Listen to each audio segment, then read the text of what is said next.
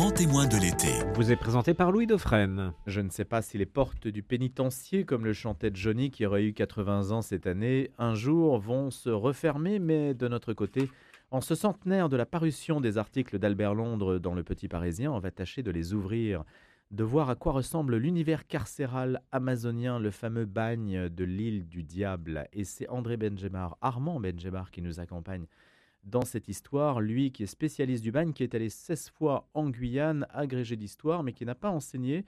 Il a préféré à l'université d'autres recherches et aussi d'autres passions dont on parlera peut-être. Il raconte cette histoire avec Armand le Bagnard, l'éternel évadé. C'est l'histoire d'Armand Spillers qui a été condamné à Pau en 1937 pour le meurtre d'un policier et qui donc euh, s'est évadé tout au long de sa vie. Bonjour euh, Armand Benjamar. Alors je suis André Benjamar, mais c'est un honneur de m'appeler Armand euh, parce que ça identifie avec mon héros de ce livre. Eh bien bonjour Monsieur Dauphren et merci de me recevoir. Je suis très reconnaissant et tout à fait enthousiaste de parler de ce travail. Vous êtes sympathique à mon égard. C'est rare que je me trompe sur les prénoms, mais là c'est vrai que j'ai fait une confusion. Alors on va parler donc de la Guyane que vous connaissez si bien, que peu de Français en fait connaissent. Hein. C'est assez peu touristique pour les Français. Effectivement, c'est un tourisme, je dirais, plus professionnel. Euh, d'abord, il y a euh, un encadrement, une structure touristique légère.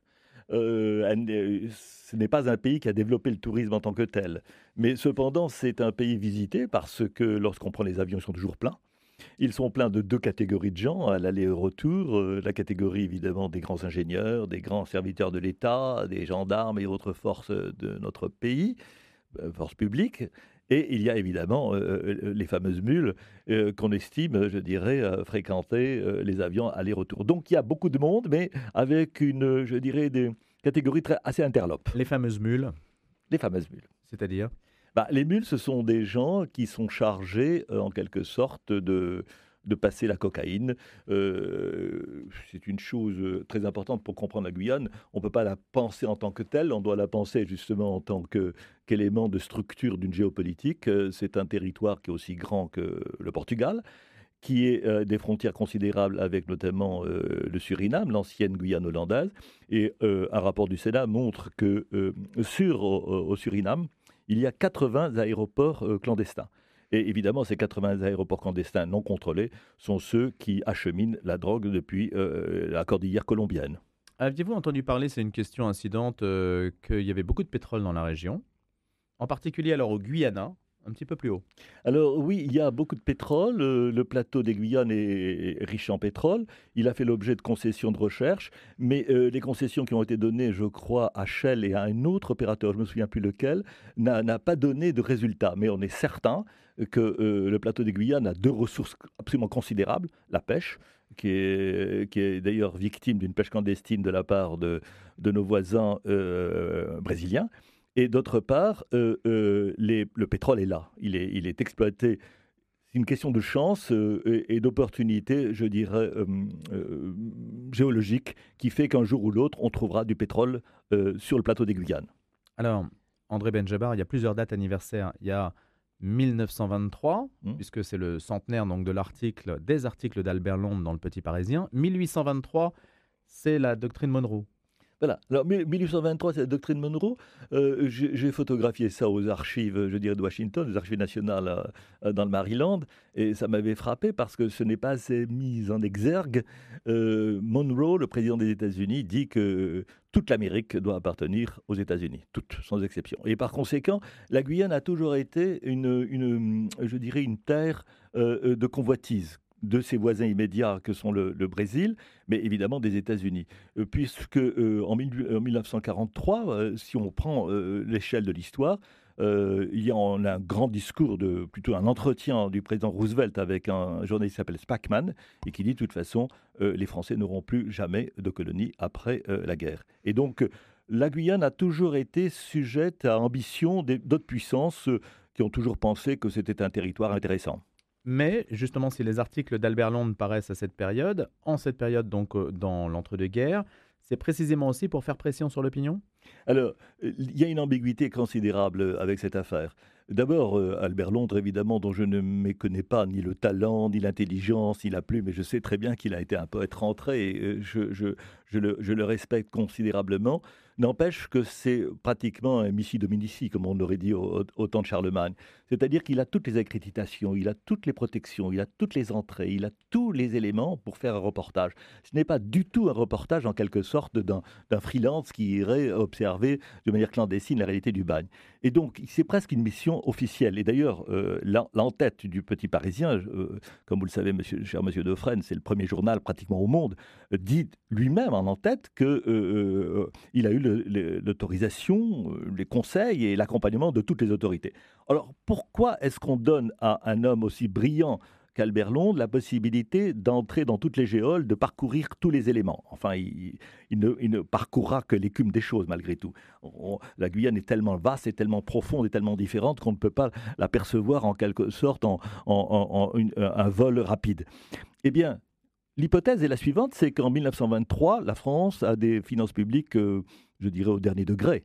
Et euh, euh, comment éponger une dette? On, est parti pour 10 à 15 ans de dette après, après la guerre. La guerre nous a coûté non seulement le sang de nos, de nos je dirais, des Français, mais elle a coûté notre or. Et par conséquent, germe une idée dans l'état des Américains et de certains Français. L'Alaska a été acheté aux Russes. Euh, Porto Rico a été en quelque sorte euh, acquise. Euh, les Cubains sont sous l'emprise américaine après 1898. Les Espagnols sont vidés. Eh bien, quel est le seul pays européen qui reste en, en Amérique latine? Le seul, c'est ce que disait Gaston Monerville, c'est la Guyane.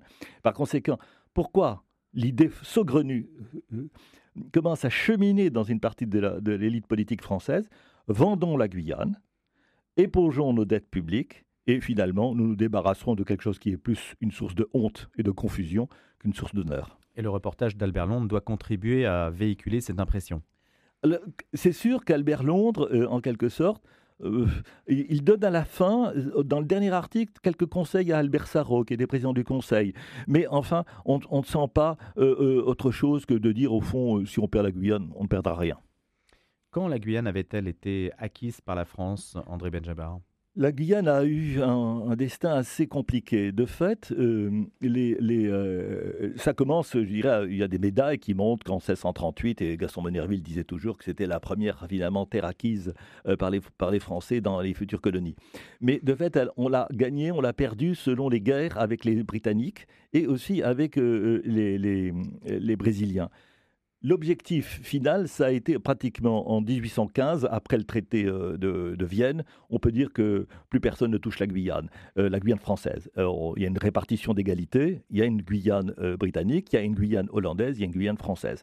Et par conséquent, la seule, le seul objectif qu'ont tenté les Français jusqu'à la fin, pratiquement, hein, ils, ont, ils ont tenté à la fin du 19e siècle, le rêve qui était d'ailleurs théorisé par un grand géographe qui enseignait à la Sorbonne, c'était de dire la Guyane en elle-même, c'est pas intéressant. Ce qui est intéressant, c'est de prendre l'Amazone.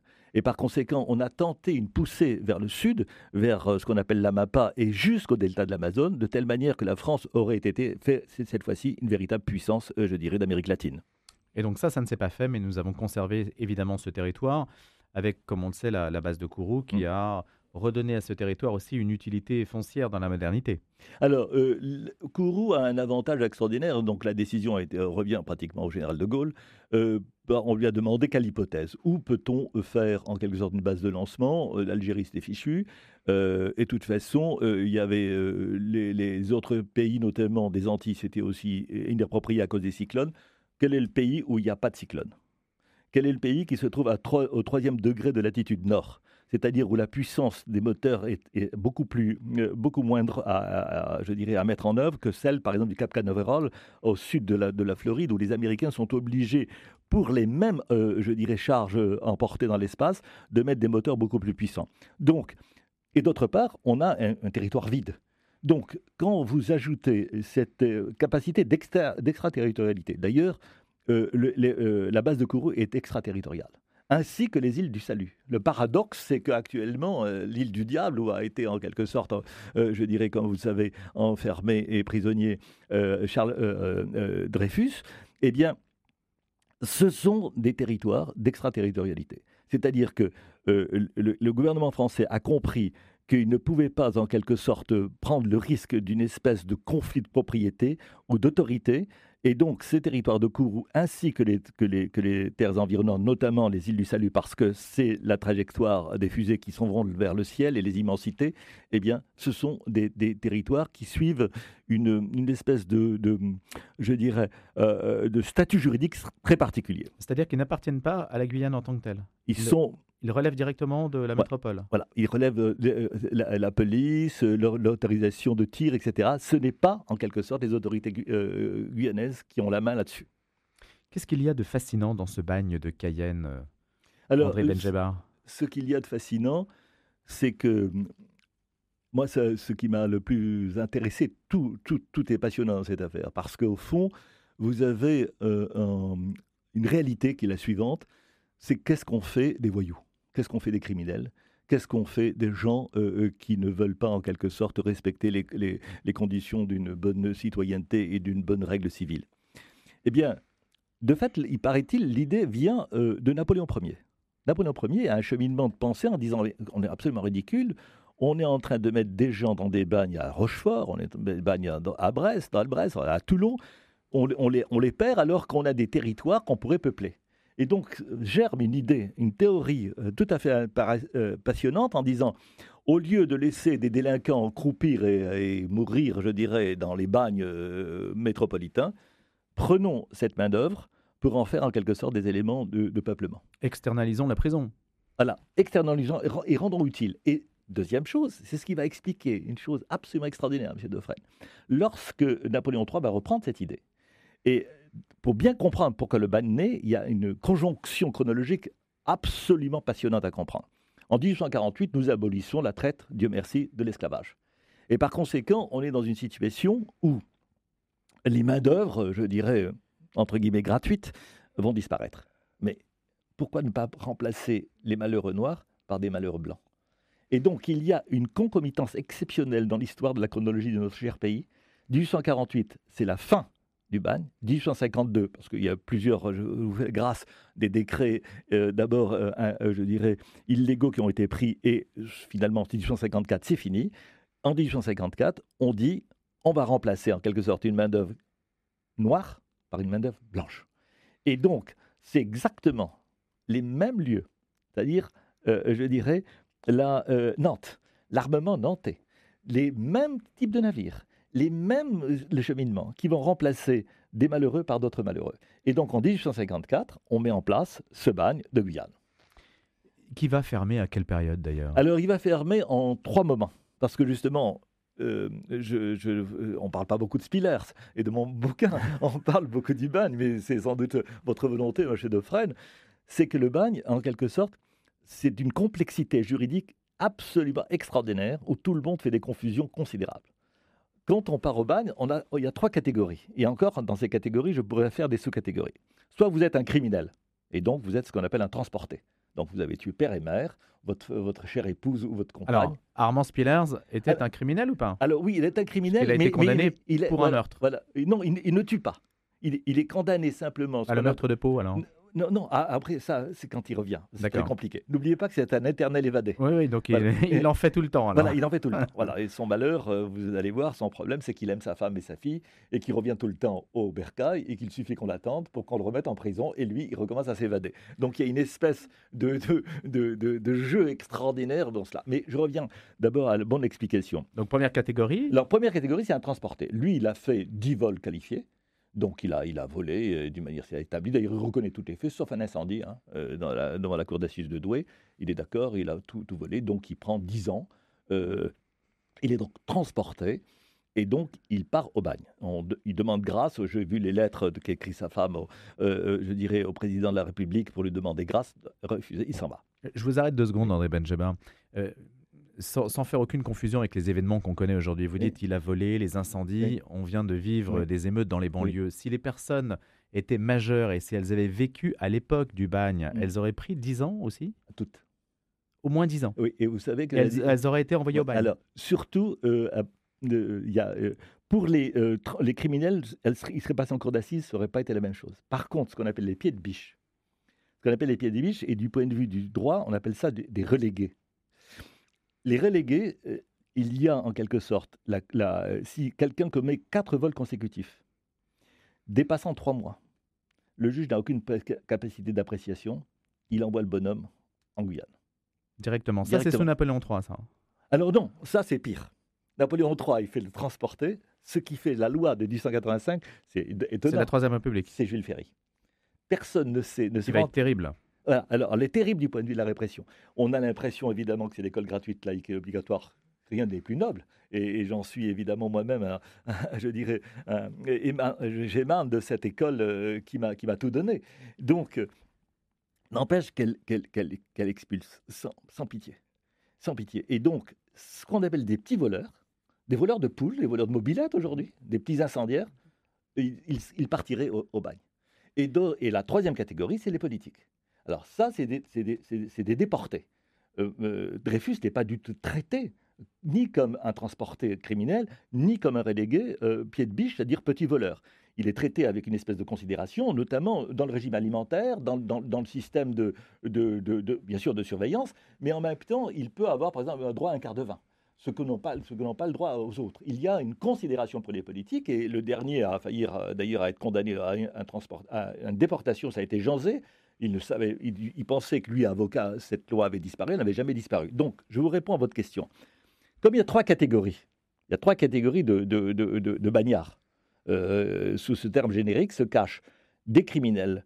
Et donc, ces criminels, c'est en, en 1938 c'est extraordinaire. Si je vous raconte ça, comment le, je dirais le décret a été pris par Daladier, c'est la fin du bagne pour les criminels en, 1938.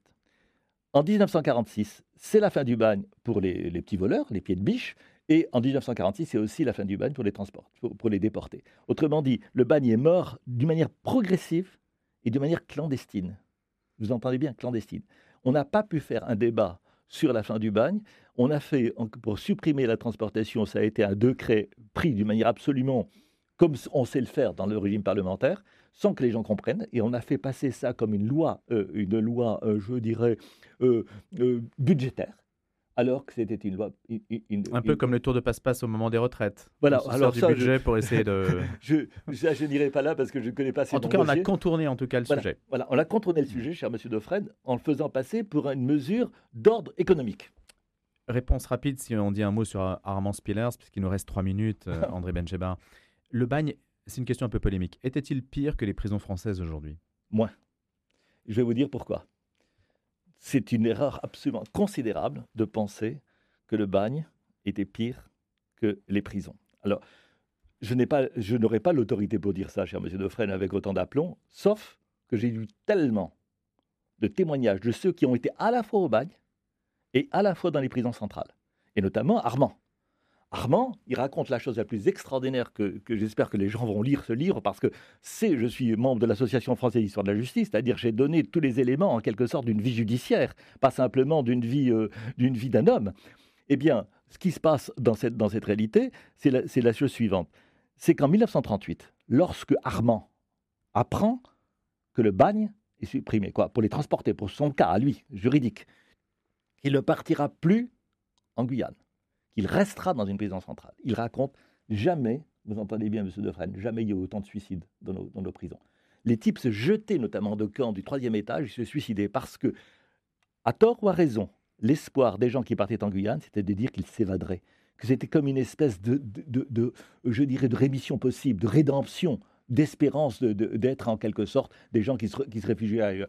Jamais il n'y a eu autant de, suicides dans les prisons que lorsqu'on a supprimé le bagne.